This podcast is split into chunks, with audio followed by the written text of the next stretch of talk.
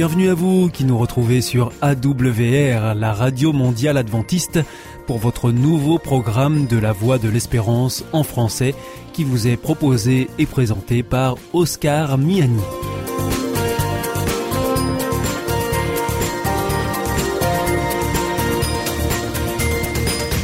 C'est donc parti pour les 30 prochaines minutes ensemble.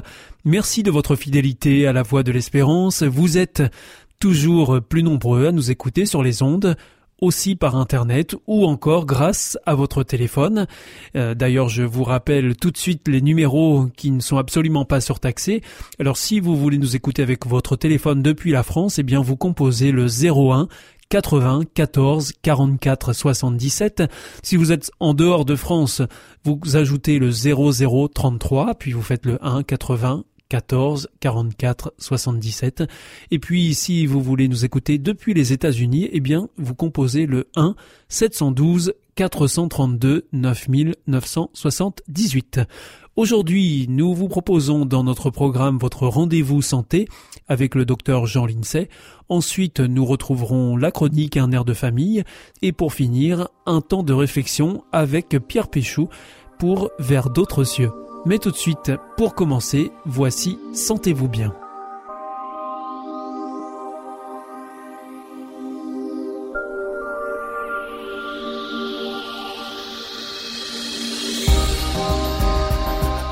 Docteur Jean Lincey, bienvenue au micro de Sentez-vous bien. Merci de nous retrouver une nouvelle fois. Bonjour Oscar. Alors je rappelle que vous êtes directeur d'une thèse sur les 21 grandes causes du mauvais fonctionnement du cerveau et vous venez nous parler régulièrement de découvertes. Et aujourd'hui, vous allez nous parler de la caféine. Alors, de quoi s'agit-il, euh, docteur Jean Lincey? Eh bien, ce que je vais vous raconter aujourd'hui va montrer à quel point la biologie, la médecine sont précises. Et à quel point on peut comprendre beaucoup de choses de notre fonctionnement grâce à ce que la, science est en train de nous donner. Et ça, c'est grâce à la caféine, donc bah, Là, aujourd'hui, on va prendre la caféine comme exemple. C'est un bon exemple de ce qu'on sait sur la caféine. Alors, ça se trouve dans un livre remarquable qui s'appelle La dopamine dans tous ses états, qui a été écrit par le professeur Jean Costantin. La dopamine dans tous ses états. Tout est passionnant là-dedans.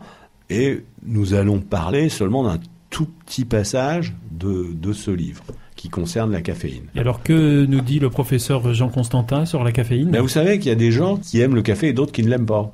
Oui. Eh ben on, on, comprend pourquoi. Ah, on sait pourquoi certains l'aiment et d'autres non. Eh oui, eh oui, oui. Voilà. Je, et, et c'est quoi la raison alors? Eh ben c'est voilà, c'est que quand la caféine euh, arrive au foie, il y a une fraction euh, plus ou moins importante qui va être amputée d'un groupe méthyle, un CH3 elle va être déméthylée, la caféine. Et cette déméthylation va donner une naissance à une molécule qui s'appelle la paraxanthine. la paraxanthine est différente de la caféine. La, caféine est anxiogène et la paraxanthine est anxiolytique. On a observé que l'appétence ou l'aversion, c'est-à-dire soit le fait qu'on aime la caféine ou qu'on ne l'aime pas, est liée à l'activité du cytochrome 1 à 2. Alors, faut que nos auditeurs n'aient pas peur. Hein. C'est un peu pointu là. Hein. Non, pas du tout. C'est, on a tous des cytochromes. Vous regardez sur Internet, cytochrome, c'est jamais qu'une enzyme, quoi. Voilà. Bon, il y a pas de quoi se rouler par terre, hein, si j'ose dire. C'est, pas, c'est pas compliqué. Au, au, service de cette transformation de la caféine en paraxanthine. Soit il y a beaucoup de cette enzyme qui fait la déméthylation, soit il n'y a pas beaucoup de cette enzyme et à ce moment-là, la caféine reste intacte. Si la caféine reste intacte, on aura affaire à quelqu'un qui n'aimera pas le café parce que c'est anxiogène, ça, il va se sentir pas bien, il va C'est-à-dire que ça provoque une réaction en lui qu'il n'apprécie pas du tout. Voilà, il va établir et ça c'est en automatique dans le cerveau, il a même pas à, il ne se le dit pas. C'est son corps qui le lui dit en direct, en dehors de la parole. Il, il, essaye une fois, ça le rend anxieux, il est pas bien, il dit j'aime pas le café, puis c'est tout. Et euh, il en ça, lui, ça me réussit pas, quoi. Ça me réussit pas, voilà, mmh. c'est mmh. tout. Et euh, à contrario, si euh, il a de cette enzyme, la cytochrome, ça va lui provoquer une, une, anxiolyse. C'est-à-dire que euh, ça va lever l'anxiété, il va se sentir détendu, il va se sentir bien, donc il va aimer le café. Et donc, euh, boire du café quand on le supporte mal, c'est mauvais pour la santé ou ça change rien Alors au final que vous le supportiez ou pas, de toute façon, il y a une dose maximum de café qu'il ne faut pas dépasser, au-delà de laquelle on a ce qu'on appelle du caféinisme c'est-à-dire tout un tas de symptômes, euh, nervosité, mauvais sommeil, et cette dose est fixée à 1 gramme euh, par jour. Ça représente combien de café Bah, par si jour voulez, un gramme une dizaine de, de petits cafés. Quoi. Ça- on l'atteint très vite dans le monde moderne parce qu'il y a de la caféine non seulement dans le café, mais il y en a dans le thé, il y en a dans le chocolat, il y en a dans toutes les boissons euh, sucrées, euh, Énergisante énergisantes ou pas, ce qui fait que les gens peuvent rapidement arriver à- à- au seuil, sans compter qu'il y a la variabilité individuelle. hein. Oui. Donc il y a énormément de gens qui sont euh, au-dessus du seuil. Et alors ce qui est très intéressant, c'est que les fumeurs de cigarettes sont souvent des grands consommateurs de caféine. Ça va de pair souvent? Ah oui, et le fait, on comprend pourquoi, là encore, parce que le fait de fumer induit l'enzyme de la transformation de la caféine en paraxanthine. C'est-à-dire que quand vous fumez, vous allez fabriquer plus de. Quand vous prenez votre café, vous allez prendre. Ça va donner plus de paraxanthine, c'est-à-dire un anxiolytique. Donc vous allez vous sentir bien. Et de surcroît, la caféine, pour faire simple, c'est un peu plus compliqué, mais on peut retenir qu'en gros, la caféine détruit la nicotine. Ce qui fait que quand vous prenez du café, pour que le cerveau ait sa dose de nicotine, Il faut fumer plus. il faut, fu- il il faut fumer plus.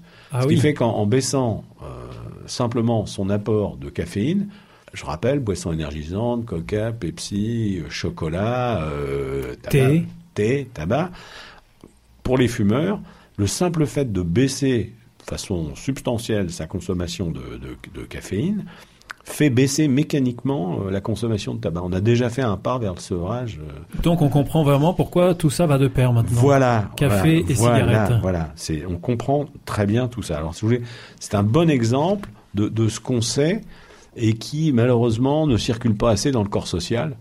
Euh, parce que ce type d'explication, si elle était suffisamment diffusée, contribuerait puissamment à faire baisser la consommation de tabac et aussi éviterait euh, les caféinismes qui ne sont pas si rares que ça dans la société. hein. Il y a quand même beaucoup de gens qui ont des sommeils mauvais, qui ont des états de nervosité parce qu'ils prennent trop de, caféine. C'est très banal et il n'y a aucune prévention là-dessus. hein. Personne n'en parle ou très peu. Quoi. Et ce qui est fantastique, ce que je trouve formidable, c'est que on a tous les moyens, tout est expliqué. On peut expliquer très simplement, de façon euh, rationnelle, euh, tout ça. Et ça, c'est vraiment un, espoir pour l'humanité de, se comprendre de mieux en mieux. Et avec cette, caféine, on a un bel exemple de ce qu'on sait euh, aujourd'hui. Alors, je recommande bien sûr la lecture de ce livre. La dopamine dans tous ses états, vous découvrirez beaucoup d'autres choses passionnantes sur vous-même. Livre du professeur Jean Costantin. Voilà, merci docteur Jean Lincey, c'était Sentez-vous bien et on se retrouve bientôt pour une prochaine chronique sur la santé. Merci, au revoir. Au revoir Oscar.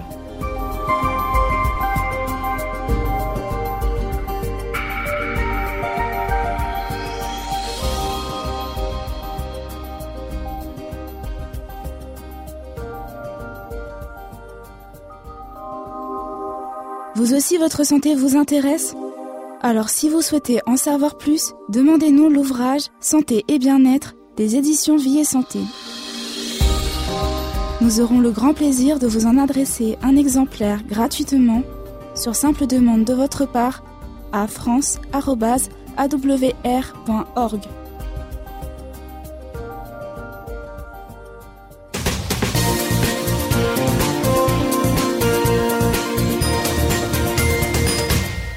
Vous êtes toujours à l'écoute de la Radio Mondiale Adventiste et c'est votre émission La Voix de l'Espérance qui vous est présentée par Oscar Miani et toute l'équipe pour vous accompagner jour après jour. Juste avant, c'était Sentez-vous bien que vous retrouverez dès demain avec le docteur Jean-Sian Breuil. Si vous souhaitez avoir notre grille des programmes, ou bien si vous voulez vous adresser à nos invités, eh bien il vous suffit de nous adresser un mail à ou alors par courrier à IEBC, La Voie de l'Espérance, boîte postale 100 77 193 d'Amarie-Lélis, CEDEX. C'est maintenant l'heure de poursuivre avec votre chronique Un air de famille et nous terminerons avec Pierre Péchou pour sa chronique Vers d'autres cieux. Jean-Pierre Lachise, bienvenue au micro de Un air de famille. Bonjour. Merci de nous rejoindre. Vous êtes éducateur, euh, formé à l'accompagnement des personnes et des couples. Vous êtes aussi pasteur et vous nous proposez donc de nous arrêter sur certains passages de la Bible et de revoir notre question de un air de famille au regard de la Bible. Oui, le premier livre de la Bible que nous, que nous abordons là, c'est un livre plein de pédagogie pour l'individu, pour le couple, pour la famille. Donc il s'agit du livre de la Genèse. Genèse oui. Et aujourd'hui, vous nous proposez de nous arrêter sur euh, le passage qui se trouve au chapitre 2, au verset 24. Oui. Alors il est dit, je lis, si vous voulez bien, Oui. c'est pourquoi l'homme quittera son père et sa mère et s'attachera à sa femme, et ils ne feront qu'une seule chair.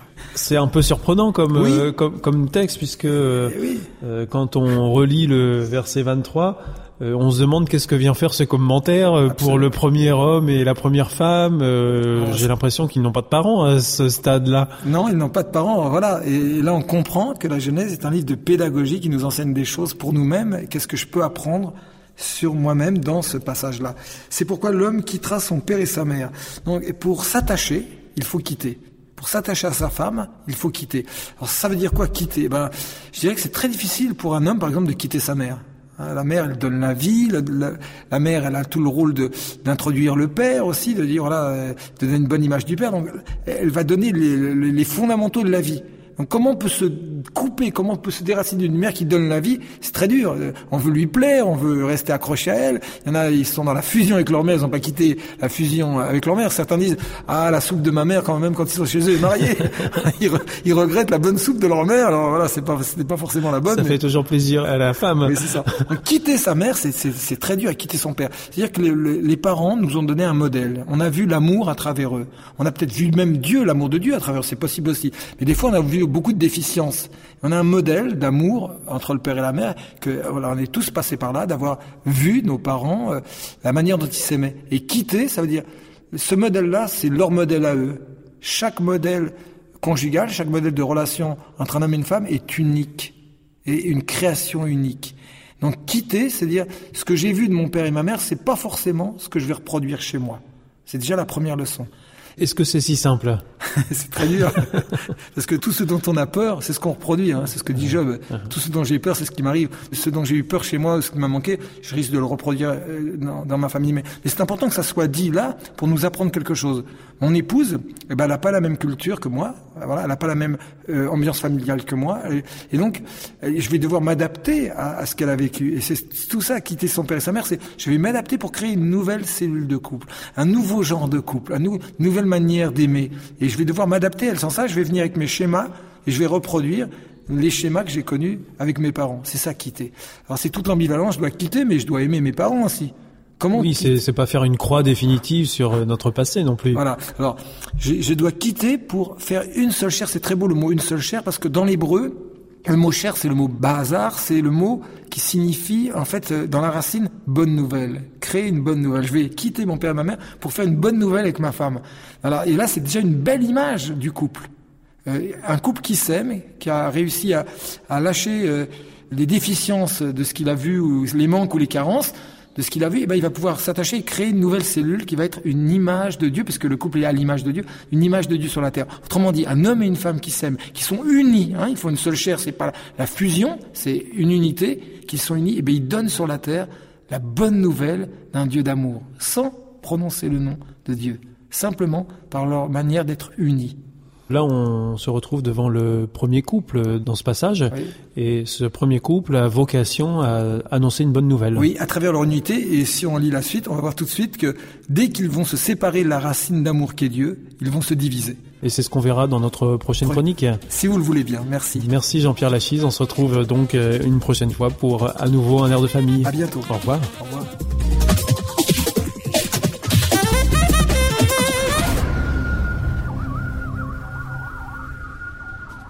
Hier ist Adventist World Radio, die Stimme der Hoffnung. Questa è la radio mondiale avventista. La voce della speranza.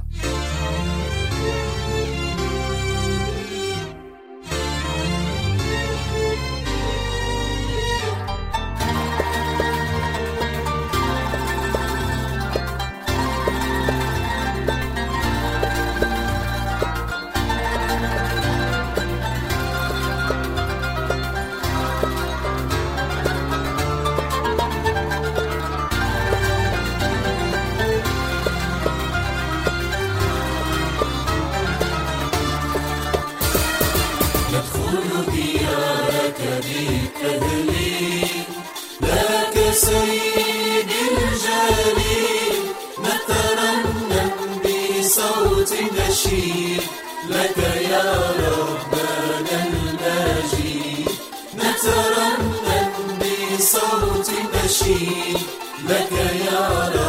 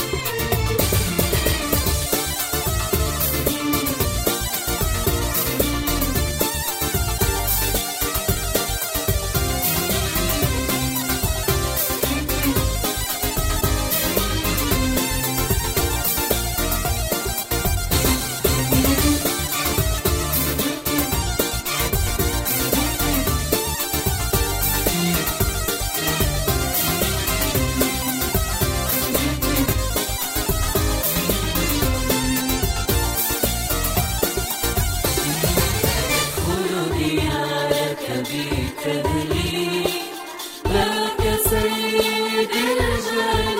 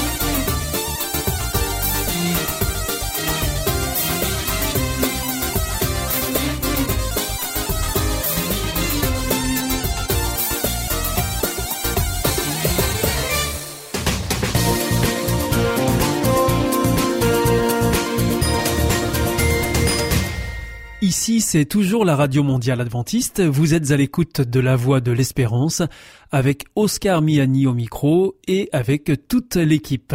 Je vous rappelle que vous pouvez nous écouter sur les ondes, sur Internet aussi, www.awr.org ou encore par téléphone. À présent, c'est Pierre Péchou qui nous rejoint dans le studio pour nous proposer une nouvelle réflexion dans sa chronique Vers d'autres cieux.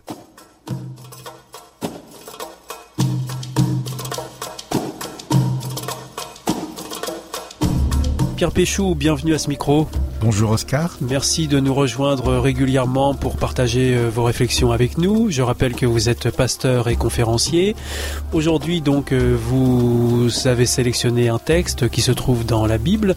C'est le deuxième livre des rois au chapitre 4 versets 1 à 7 et il y est question du prophète Élisée qui secourt une veuve. Alors comment est-ce que euh, le prophète Élisée intervient dans cette histoire? Alors le prophète Élisée va intervenir parce que euh, cette femme fait une démarche auprès de lui.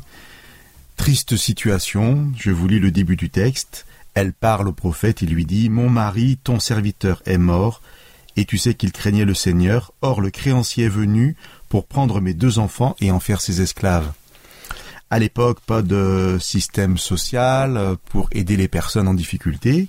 Cette femme se retrouve veuve, elle a deux enfants, mais comme son mari avait des dettes, eh bien, les enfants vont être serviteurs des créanciers jusqu'à remboursement de la dette. C'était de cette manière-là qu'on payait sa dette. Oui, mais faut-il encore pour la femme pouvoir subvenir à ses besoins en attendant le retour des enfants? Donc elle est euh, en danger de mort, en fait. J'aimerais, Oscar, que nous puissions euh, nous mettre à la place d'Élise un moment, dans la situation en fait où quelqu'un vient nous voir parce qu'il a besoin d'une aide importante, parce que sa situation est très difficile. Je pense que notre réflexe à, chacun d'entre nous serait euh, de demander à la personne ce dont elle aurait besoin. Oui, en général, euh, c'est de cette manière-là qu'on pratique. Et c'est tout à fait louable. Oui. Euh, nous, nous, prenons conscience de la difficulté et nous voulons aider la personne. Donc la question serait de quoi, euh, de quoi avez-vous besoin, de quoi as-tu besoin? Et là, ce qui est très intéressant dans, dans cette histoire, c'est que la question d'Élisée n'est pas qu'est-ce qui te manque, euh, qu'est-ce que je vais pouvoir moi te donner, mais la question d'Élisée est la suivante qu'est-ce que tu as? Effectivement, c'est surprenant. C'est surprenant et ça va nous faire découvrir une facette de Dieu euh, très très intéressante euh, Élisée va faire comprendre à cette femme que malgré sa détresse, elle a quelque chose. Et avec ce qu'elle a, Dieu va intervenir sur ce qu'elle a. Ce texte va nous présenter un Dieu qui est le Dieu de la surabondance.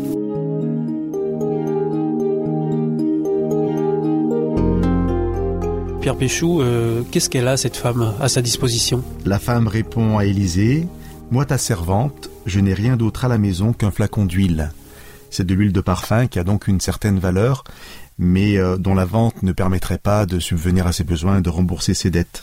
Alors je parlais du Dieu de la surabondance, et à partir de ce petit peu qui appartient à la femme, un miracle va se produire, et Élisée va demander à la femme d'aller chercher des vases chez ses voisins, et euh, à la fin du miracle, tous les vases se trouvent remplis d'huile. Et c'est la solution que Élisée a trouvée pour que cette femme puisse payer sa dette? Je vais vous rendre attentif à la fin de l'histoire. La femme retrouve Élisée et lui raconte le miracle. Elle lui apprend qu'elle a maintenant à sa disposition beaucoup d'huile de parfum. Et euh, Élisée lui dit Va vendre l'huile et paie ta dette. Tu vivras, toi et tes fils, de ce qui restera. Je voulais vous rendre attentif à la fin de cette histoire parce que si nous ne connaissions pas le miracle, si nous ne prenons que le début et la fin de l'histoire, euh, je rappelle donc au début, cette femme vient voir Élisée en grande détresse pour lui dire voilà, euh, je vais peut-être mourir parce que mes fils vont être réduits euh, en servitude, mon mari est mort. Imaginez si la réponse à cette situation d'Élisée était la suivante va vendre l'huile que tu as et paie ta dette et tu vivras. Eh ben, elle ne pourrait pas vivre. Donc, il y a le miracle qui s'est produit. Et euh, la fin de l'histoire prend une toute autre dimension. C'est Dieu qui a fait un miracle, Dieu est le Dieu de la surabondance, et maintenant il y a de l'huile à vendre. Il faut payer sa dette, mais c'est le miracle de Dieu qui va permettre d'avoir suffisamment d'huile et d'argent pour payer la dette. Voilà la bonne nouvelle. À partir de ce que je suis, à partir de ce que j'ai, Dieu va me bénir, Dieu va être dans ma vie le Dieu de la surabondance. Et cette bénédiction de Dieu va me permettre de me rétablir dans une bonne situation, de payer ma dette. Le texte finit ainsi, paie ta dette et tu vivras. C'est une invitation pour chacun d'entre nous à accepter de recevoir de Dieu, à payer ce qui doit l'être et à vivre pleinement.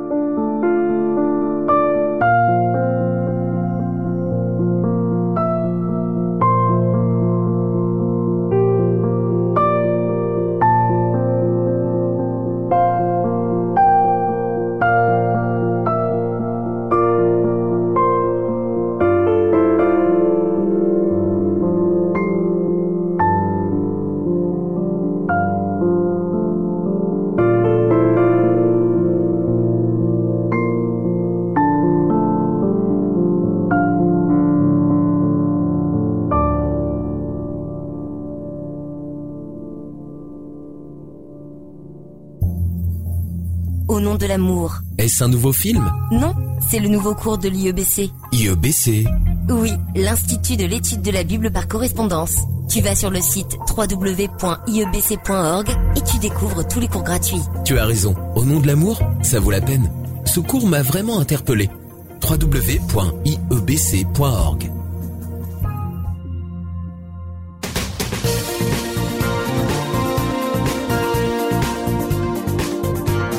Notre émission est maintenant terminée.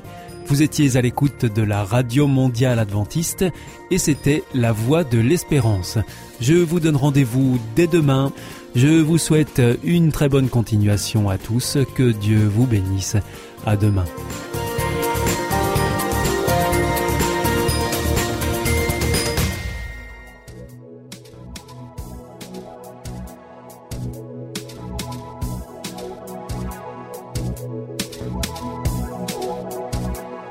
Thank you.